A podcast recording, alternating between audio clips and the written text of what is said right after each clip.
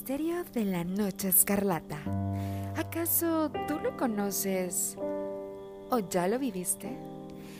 En una de esas tardes de otoño donde el rojo escarlata se transforma en un negro intenso, de una noche fría con toques de invierno, que al escuchar el viento pasar por el callejón más estrecho, este invade tu cuerpo, trastorna tus sentidos y de ti se apodera el miedo. Es preciso el momento donde el misterio comienza, ya que en la noche lo inexplicable del callejón no cesa. Hola, hola racita, mi nombre es Alejandra Santoyo y este podcast es El misterio de la noche escarlata. Bueno, pues como ya lo mencioné al principio, así se llama, se titula esta sección. Es una nueva sección, una nueva temporada, es un tema completamente diferente, completamente nuevo a lo que, bueno, pues ya teníamos en este canal, que ya veníamos hasta cierto punto eh, dominando, no del todo. Pero bueno, créanme que es un gusto, un privilegio estar de nuevo con ustedes, que me presten sus oídos para ahora hablar de, otra cosa que que es algo que a mí en lo personal me, fascina, que me intriga, que hasta cierto punto pues nos interesa, a lo mejor a unos más que a otros, a unos sí, ¿sabes qué? A mí me vale un reverendo cacahuate, un reverendo comino, todo ese show, pero otros nos interesamos tanto que hasta nos ponemos pues a investigar, como es, es mi caso, porque pues es algo de miedo, de misterio, es algo que es indescriptible, que es inexplicable, es terror. Así que hablaremos de, leyendas, de acontecimientos históricos con un toque paranormal, de tragedias que desgraciadamente pues no dejan de ser feas, pero que ahora son leyendas, que son historias, que son mitos, o hasta tradiciones de una ciudad, de una región, de un estado, de un país, de este mundo que de verdad es tan misterioso pero yo creo que es como, más bien dicho, enigmático. Y aparte, raza, siento que, que en mi ciudad existen leyendas que contar, que narrar. Y por qué no, hasta investigar, si se puede, si se da el caso. Porque hay lugares que créanme que ya tengo varias ahí en la cabecilla que digo, ay, no, o sea, no me atrevería por el hecho de que me dé miedo, sino por el hecho de que la zona en donde está está un poco peligrosa, ¿no? Entonces, ahí sí les diría, ¿saben qué raza Carmen? Yo, yo no le entro. Así que sean señoras, señores, señoritas y señoritos, bienvenidos, pero cordialmente bienvenidos a esta misteriosa aventura que se llama, que se llama El misterio de la noche escarlata. El primer misterio que tocaremos o del cual hablaremos en este primer episodio. Ahora es una leyenda, ¿no? Yo, mm, yo la tomo como leyenda, pero no deja de ser una terrorífica desgracia. Que mm, no creo que fuera coincidencia el que me la encontrara en Facebook porque me la topé de esas veces que absolutamente tienes muchas cosas que hacer, pero no quieres hacer, que estás ahí de chismoso en Facebook. Y me llamó demasiado la atención por diferentes cosas. Les voy a explicar el por qué. Primero por el título. Eh, se llama, o la titularon así en Facebook, La Casona de Musquis. La segunda por la foto. Los voy a entrar en contexto. Es una casa, si se puede decir que es una casa vieja, es maltratada, descuidada. De esas que sientes que sopla un airecito por mínimo que sea y ya dices, no manches, la va a derrumbar. Eh, la tercera, y yo creo que la más importante, está en la zona centro de mi ciudad. La mayoría, casi la mayoría de, de las casas que están ya en la zona centro ya están descuidadas. Al menos en mi ciudad, no sé, en las demás. Más adelante les explicaré el por qué. Si quieren ver la casa en el Facebook, busquen Noches de Leyendas Saltillo y es la número 90. Ahí van a encontrar todo lo que yo les voy a leer, van a encontrar eh, la foto de la casa, entonces ahí se van a dar cuenta de, cómo es. Para mí no es una casa, es un lugarcito, yo creo que como de dos habitaciones, una habitación está muy chiquita, está en la esquina, eh, la pueden ver, les digo, si se dan el tiempo de checar cómo está, adelante. Ahora sí, voy a comenzar con la leyenda. En esta vieja casona de adobe, ubicada en el cruce de las calles Melchor Musquiz y Victoriano Cepeda, se encuentra la casa que pasada la medianoche en su interior se oye el grito aterrador de una mujer, así como el llanto de una niña, y aún persisten en su interior ecos y matices del dolor que las llamas infernales causaron en dos pequeños niños de 11 y 5 años. Dicen que se trata de Rocío Hernández Rivera, la güera, asesina de Saltillo, que quemó a sus hijos rociándolos con gasolina y que vaga en pena y en las noches sale a lamentar la pérdida de sus hijos. Los hechos se suscitaron alrededor de las dos horas, cuando a la casa llegó la mujer en completo estado de ebriedad, luego de escenificar un pleito amoroso con su pareja sentimental y padre de los niños, en el bar La Jirafa, ubicado sobre Paseo de la Reforma donde ambos trabajaban. Según declaraciones de conocidos de la güera, como la conocían en su trabajo, mantenía una relación con un socio del negocio y quien presuntamente le debía 200 pesos y que ya casi para cerrar el negocio le exigió el dinero. Al tener la negativa del adeudo y terminar la relación, decide retirarse molesta y llorando hacia su casa. Según el taxista que llevó a la mujer hasta el domicilio, la homicida tuvo primero la intención de adquirir veneno para ratas, para envenenar a sus hijos, pero al no conseguirlo optó por quemarlos con gasolina. Tras el despiadado acto, la mujer se roció también con el combustible y se lanzó sobre los pequeños, quienes ardían en llamas hasta que elementos del cuerpo de bomberos acudieron a su rescate. Los pequeños fallecieron, igual que la mamá. Desde ese día en las noches se puede escuchar los gritos de terror provenientes de aquella casona.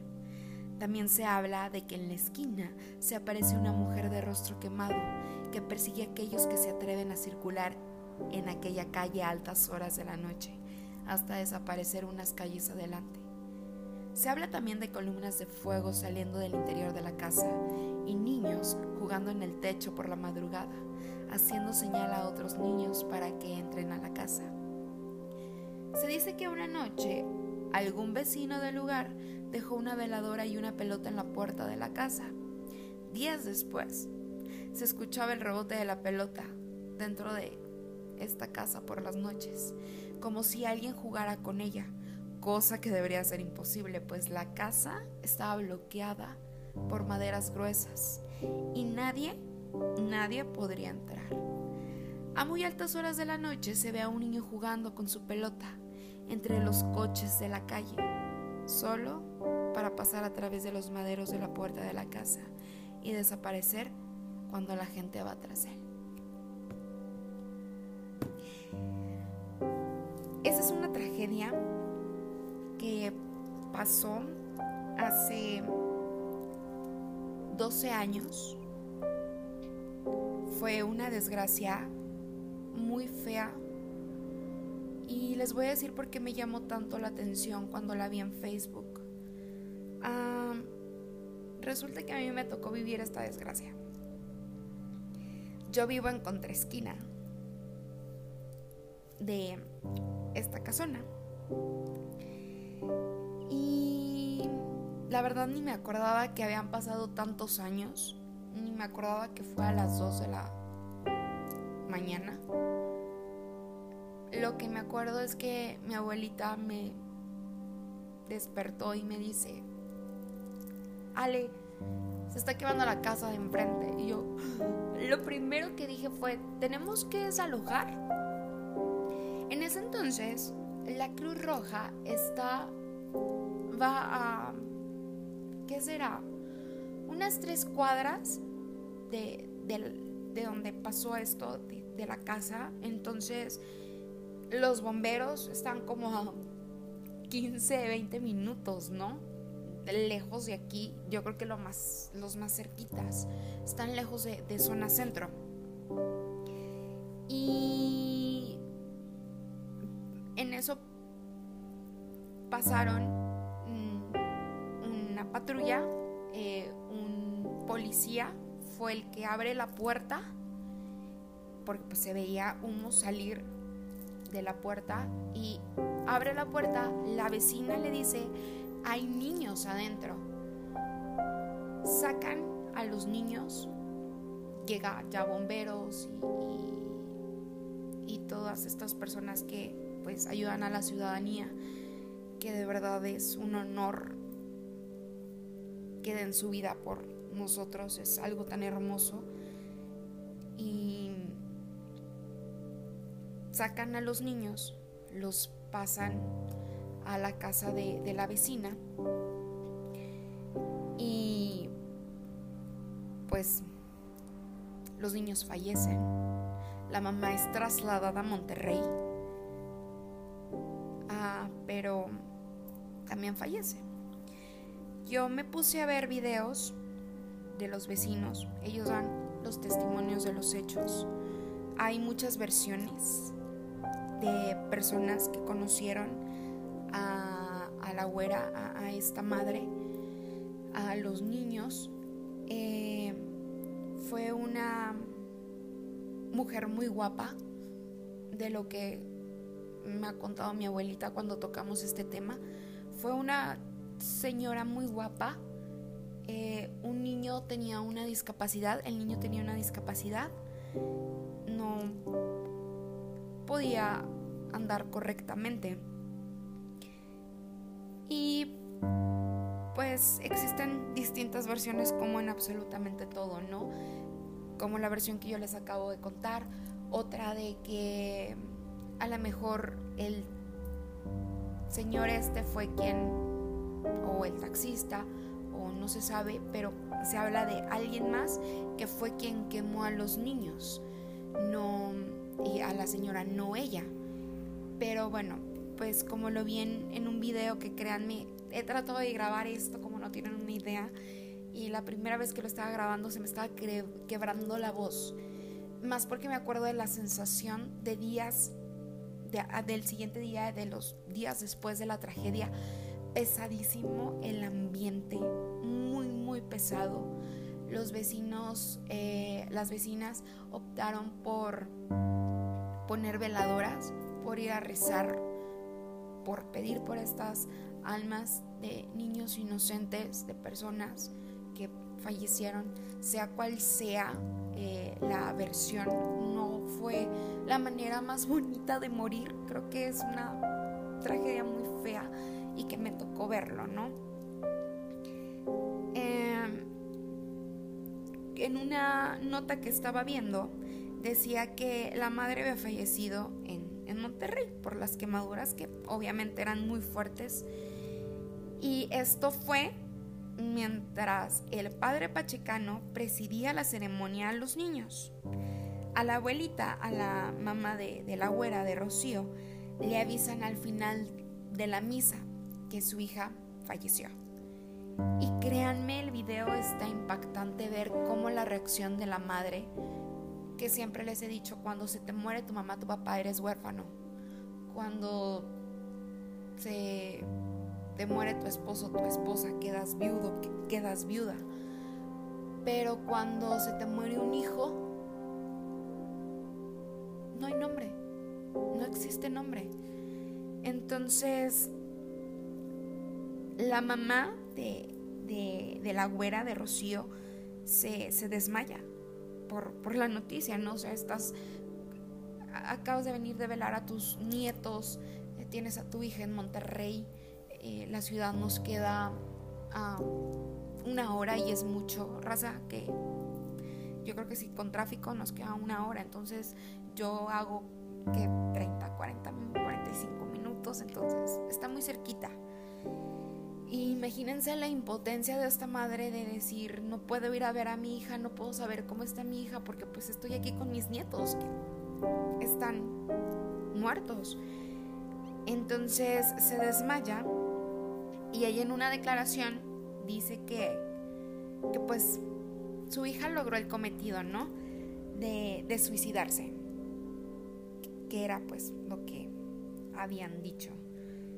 Eh, los niños ahora descansan en el Panteón Santo Cristo. La mamá, la verdad, no sé en dónde descansa.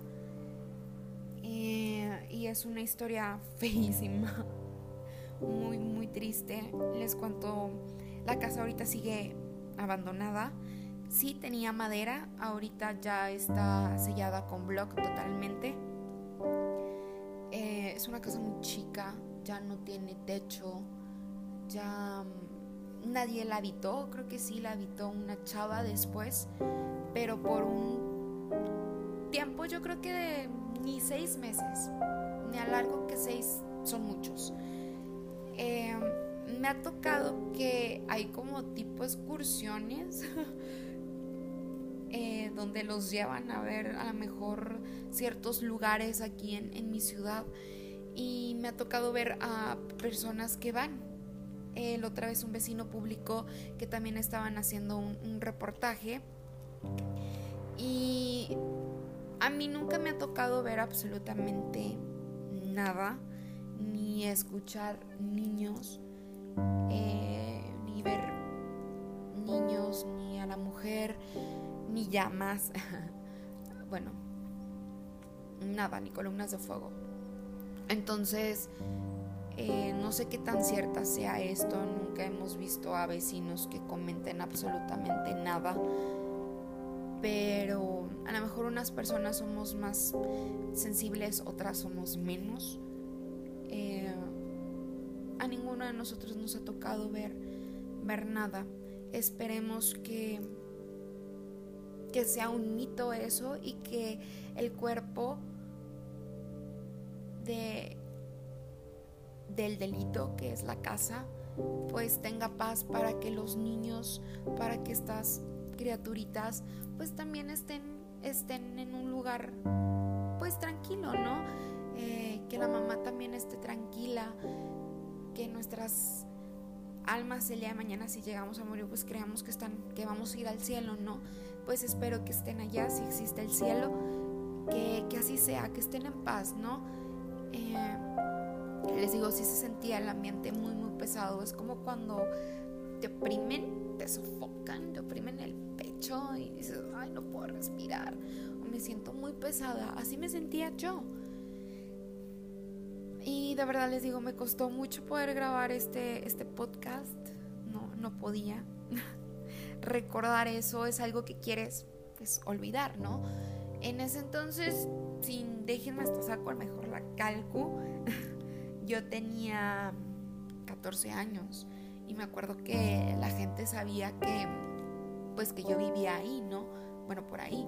Y me preguntaron si yo lo había visto y sí. Y pues se sintió feo con lo que me quedo es como que, porque si la Cruz Roja estaba cerquitas, porque no llegó a tiempo, porque, o sea, mm, no lo entiendo. Eh, pero pues bueno, así empezamos este, esta nueva aventura de misterio con esta leyenda que me encontré, que yo la viví en su momento y que pues hasta cierto punto quieres no recordar. Ay, Rosita, bueno, pues fue muy difícil, le repito, hablar de esto. Espero que, que les no por la experiencia, sino eh, por algo, pues, una desgracia muy fea, que ahora dicen que los niños andan, que hay almas en pena esperemos un día, yo, yo he llegado a mi casa muy noche, entonces yo no he visto nada, pero igual y pues nos podemos, no nos cuesta nada, ¿están de acuerdo? Darnos una vueltecita, recopilar fotos en las noches, a lo mejor un poco de psicofonías y bueno, ver qué hay más adelante, lo subo a, a una página en Facebook y se las voy pasando. Así que bueno, racita, cuídense mucho. Que tengan una excelente tarde, una excelente noche, un excelente día. Y pues aquí nos vemos en otro, nos vemos, no nos podemos ver. Nos escuchamos en otro episodio más. Cuídense, racita. Un beso y un abrazo. Bye.